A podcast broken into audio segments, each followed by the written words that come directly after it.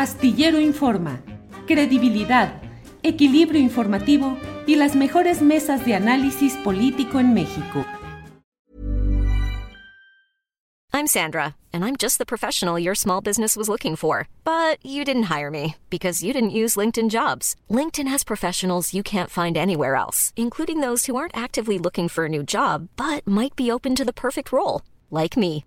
In a given month, over 70% of LinkedIn users don't visit other leading job sites. So if you're not looking on LinkedIn, you'll miss out on great candidates like Sandra. Start hiring professionals like a professional. Post your free job on linkedin.com/people today. Hey, it's Ryan Reynolds and I'm here with Keith, co-star of my upcoming film If, only in theaters May 17th. Do you want to tell people the big news?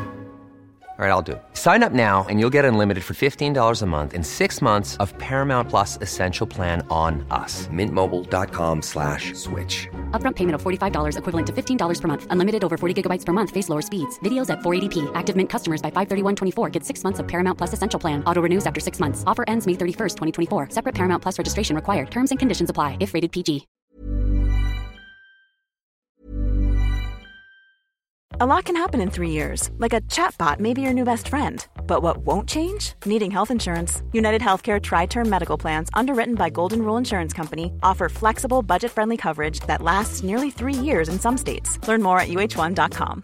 Hey, I'm Ryan Reynolds. At Mint Mobile, we like to do the opposite of what Big Wireless does. They charge you a lot, we charge you a little. So naturally, when they announced they'd be raising their prices due to inflation, we decided to deflate our prices due to not hating you. That's right. We're cutting the price of Mint Unlimited from $30 a month to just $15 a month. Give it a try at mintmobile.com slash switch. $45 upfront for three months plus taxes and fees. Promo rate for new customers for limited time. Unlimited more than 40 gigabytes per month. Slows. Full terms at mintmobile.com. Ahora vamos a tener una entrevista con un, con un académico, un, in- un investigación, un, un investigador del, del CIDE eh, especializado en seguridad, una- un, hombre a quien yo aprecio muchísimo, Carlos Pérez Ricard. Eh, Carlos, muchas gracias por estar con nosotros. ¿Qué tal, Temoris? Me, me encanta estar hoy contigo. ¿Cómo te va? Gr- Gracias. Oye, este, bueno, yo sé que nos estás haciendo el favor eh, porque te agarramos a, media- a medias vacaciones, pero bueno, esto es, está, vamos a empezar un año muy complicado, muy complicado porque a todo el panorama de los distintos focos de violencia que hay en el país se suma el contexto electoral. Eh, hemos tenido procesos electorales muy violentos y también es en el contexto ele- el electoral donde deberíamos escuchar propuestas de eh, los candidatos y las candidatas en, los distintos niveles para ver que, cómo vamos a salir de esta, ¿no? Porque, eh, como tú sabes, el- en ese sex- sexenio eh, llegamos a una meseta, pero, pero no se han producido los resultados que esperábamos para esas alturas. ¿Qué nos puedes contar sobre esto, querido Carlos? Bueno, el planteamiento general sería eh, el que tú ya mencionas. El presidente López Obrador recibió el país con una cifra de 36 mil muertos al año, homicidios al año. Eh, durante tres años esa cifra se mantuvo básicamente igual, 35, 36 mil personas. Ya el año 2022 vimos una reducción importante, hacia 33 mil homicidios, y es probable que vayamos a terminar eh, el 2023, perdón, 2023 con una cifra menor eh, a los, a los 30 mil o sobre los 30 mil homicidios, que sigue siendo altísima, básicamente una tasa de 26 por cada 100 mil habitantes. Es la más baja desde el año 2016 y sin embargo sigue siendo altísima para eh, la tasa que venía teniendo México antes del 2007. Recordemos que es 2007 el año en el que empieza a crecer la violencia homicida en México y eh, durante mucho tiempo fue escalando hasta el año más o menos 2000, 2014, 2015, que tuvo una baja y luego hemos visto los últimos años del sexenio de, Enrique Peña que crece, se mantiene con el presidente eh, Andrés Manuel López Obrador y otra vez comienza a bajar 2022, 2023, pero sigue siendo muy alta la tasa. Y me temo, eh, y aquí quizás el primer insight importante a lo que quiero mencionar, me temo que el siguiente año va a ser particularmente violento.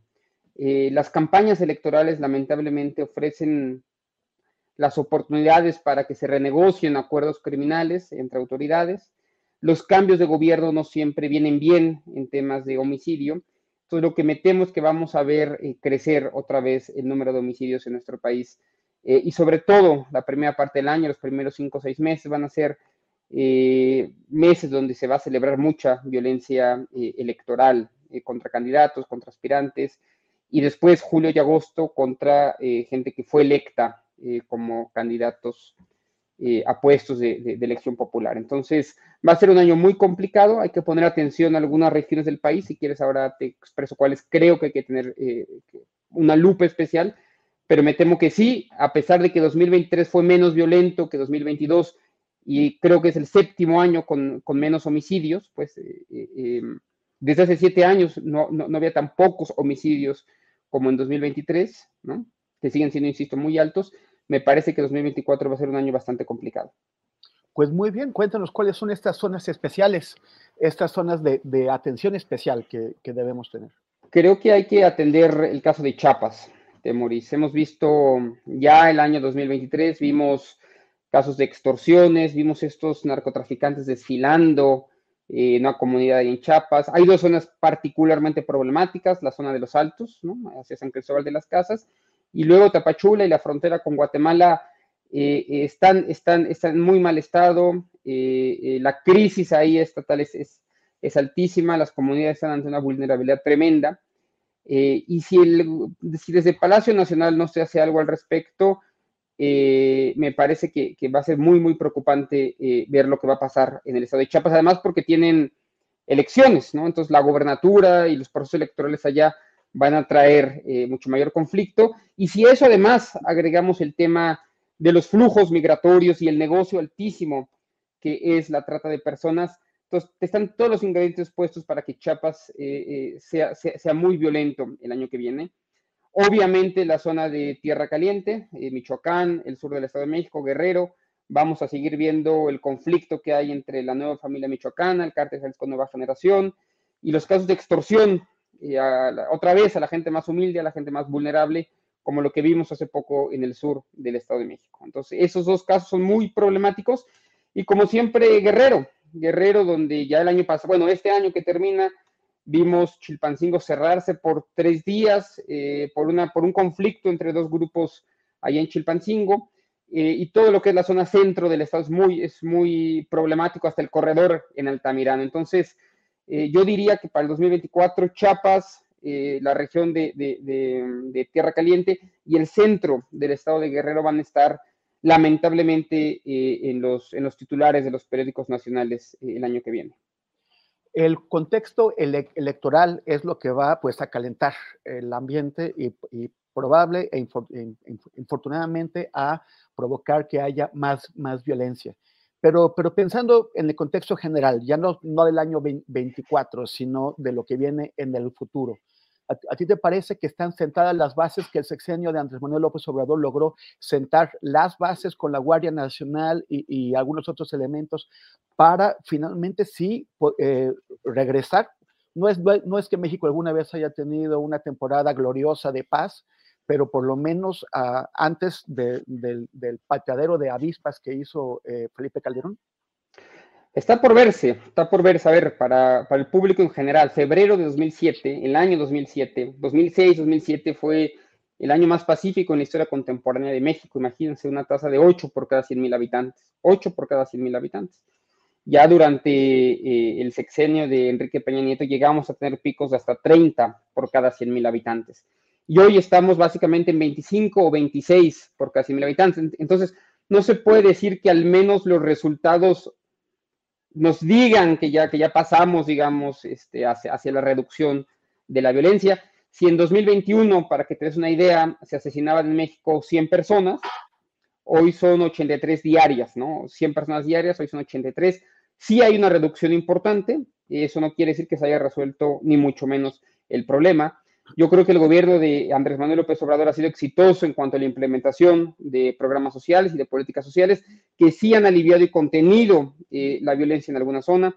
Creo que la creación de la Guardia Nacional ha sido un acierto, pero las crisis a nivel local siguen siendo altísimas. México tiene hoy prácticamente la misma cantidad de policías locales, estatales y municipales que los que tenía hace 15 años, con el problema que tenemos hoy de crimen organizado y diversificación del crimen organizado. Hay más armas fluyendo de Estados Unidos a México y la crisis eh, de gobernanza local es, es altísima, es gravísima. Entonces, no solamente estamos ante, ante algunos avances del gobierno, sino también algunos elementos que potencian el conflicto, ¿no? Insisto, las armas, la diversificación del mercado criminal, el tema de, insisto, del flujo de migrantes solamente ha creado nuevas oportunidades de negocio. Entonces, temprano para, para hablar que se han paleado, eh, eh, que se ha paleado un poquito la crisis de la violencia, me parece que no. Insisto, lamentablemente la temporada electoral abre las posibilidades de diálogo violento entre las organizaciones, pero sobre todo a escala local, entre, entre autoridades de los municipios y de los estados con organizaciones criminales. Entonces, no, me parece que, que, hay la cuarta transformación que era de ver Hubo avances importantes, insisto, la Guardia Nacional, la construcción de cuarteles por todo eh, el país fue muy importante. La, hay algunos avances en el tema de secuestro, hay algunos avances, algunos pocos avances en el tema del robo de automóviles, eh, pero otros delitos como la extorsión, eh, sobre todo, insisto, de los más vulnerables, de los más débiles, y el homicidio sigue siendo cuenta pendiente del gobierno de Andrés Manuel López Obrador. Esperemos que se hayan sentado al menos las bases para que los resultados eh, puedan ser cosechados en la siguiente administración. Ahora, que, lo, que los medios nacionales e internacionales están haciendo los, los, los, balances del año, por ejemplo, en el plano económico, se ve una gran sorpresa sobre cómo está terminando el año para México. O sea, mucho, es mucho más positivo que lo que se había pensado al principio, más que lo que habían calculado eh, las, las, financieras privadas y también más que lo que había calculado, o sea, mejor que lo que había calculado el, el, Banco de México, que suele ser pues el más optimista.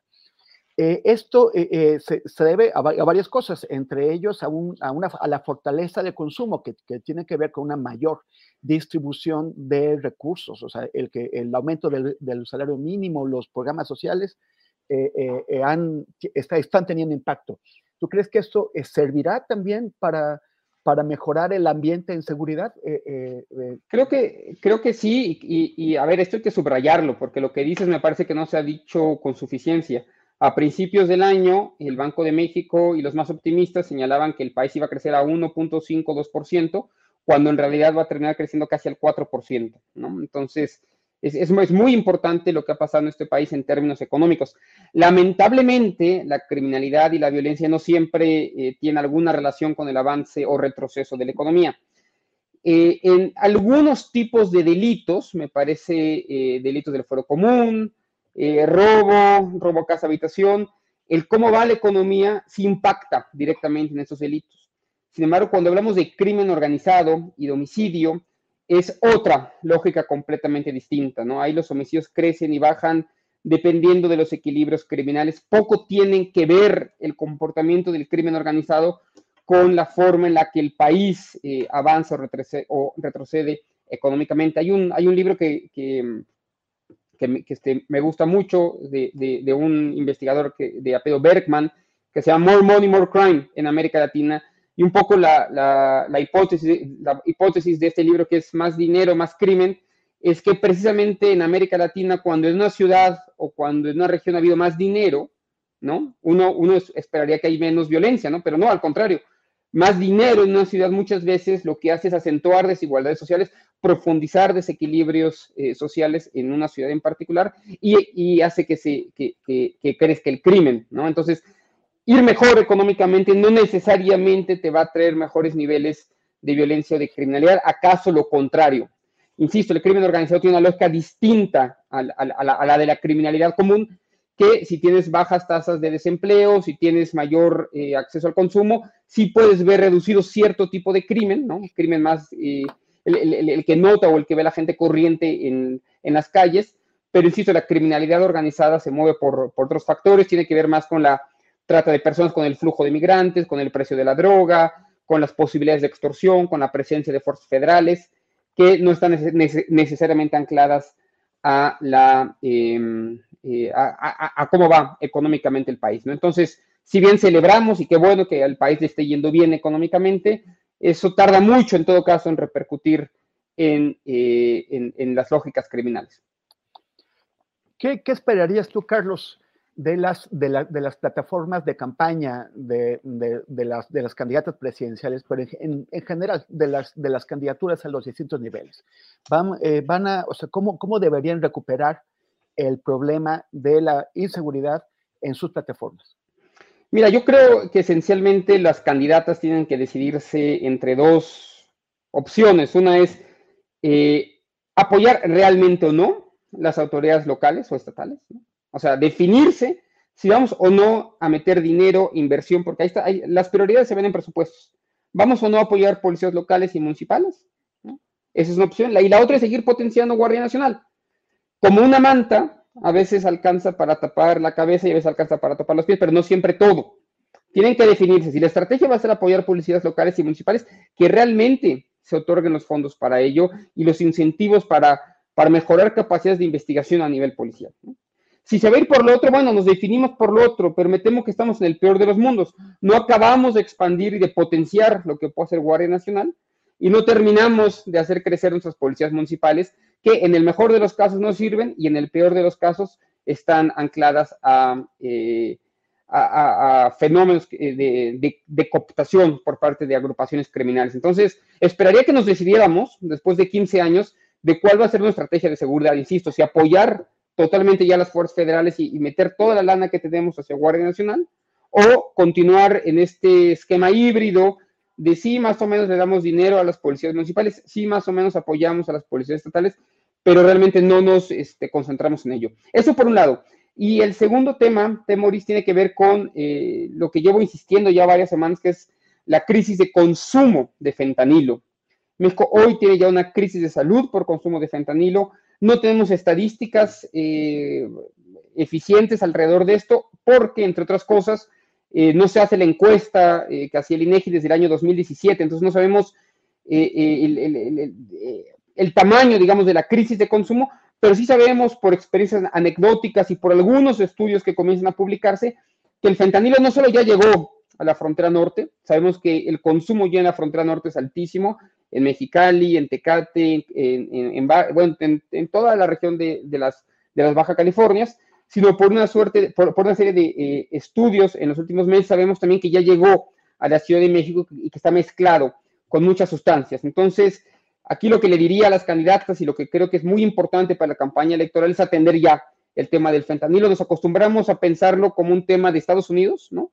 Como la crisis en Estados Unidos, pero es ya una crisis mexicana, ya está presente en el centro de México y eh, está contaminando todas las drogas y las, y las sustancias ilegales que se están consumiendo y apostaría a que las candidatas vean en las políticas de reducción de daños, que vean en, la forma de, atajar este problema desde la perspectiva de salud y no otra vez, como lo llevamos haciendo desde 1970 o antes, eh, el problema de las drogas desde una perspectiva eh, de seguridad, sino desde una perspectiva de salud antes de que reviente el problema, ¿no? Entonces, esos son los dos temas que yo veo, potenciar o no Guardia Nacional, ¿no? Y qué hacer con las policías locales y municipales, definirnos alrededor de eso y el tema del fentanilo, que sí es un nuevo elemento, digamos, en la ecuación que no teníamos hace 3, 4 años y que comenzamos a tener ahora. Y hay otro tema, si me permite rápido, Temoris, el tema de las armas, ¿no? El tema de las armas para mí es el tema central de la política de seguridad del Estado mexicano.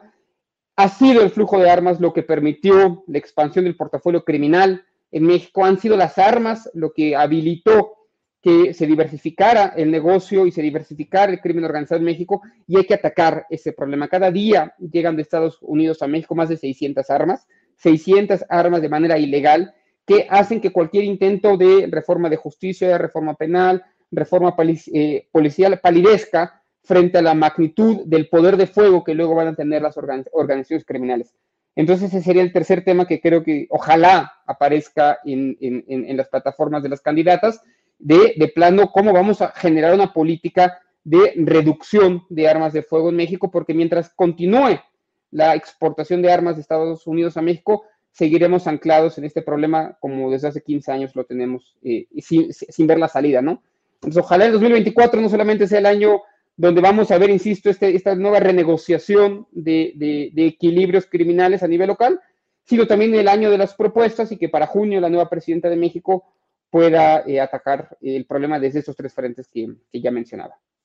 Muchas gracias, Carlos Pérez Ricard. Eh, tengo, eh, confío en que eh, en, en, vacaciones sí te quites el saco, no, es, no estés todo el tiempo ahí con, con por lo menos no, no te pones corbata, pero bueno, trata de disfrutarte. Te agradezco el tiempo que nos has. te agradezco a ti, Temoris, y te deseo a ti, bueno, y a Julio, claro, y a todo el auditorio de, de, de Julio Astillero siempre lo mejor y esperamos seguir hablando contigo, con Julio, el 2024.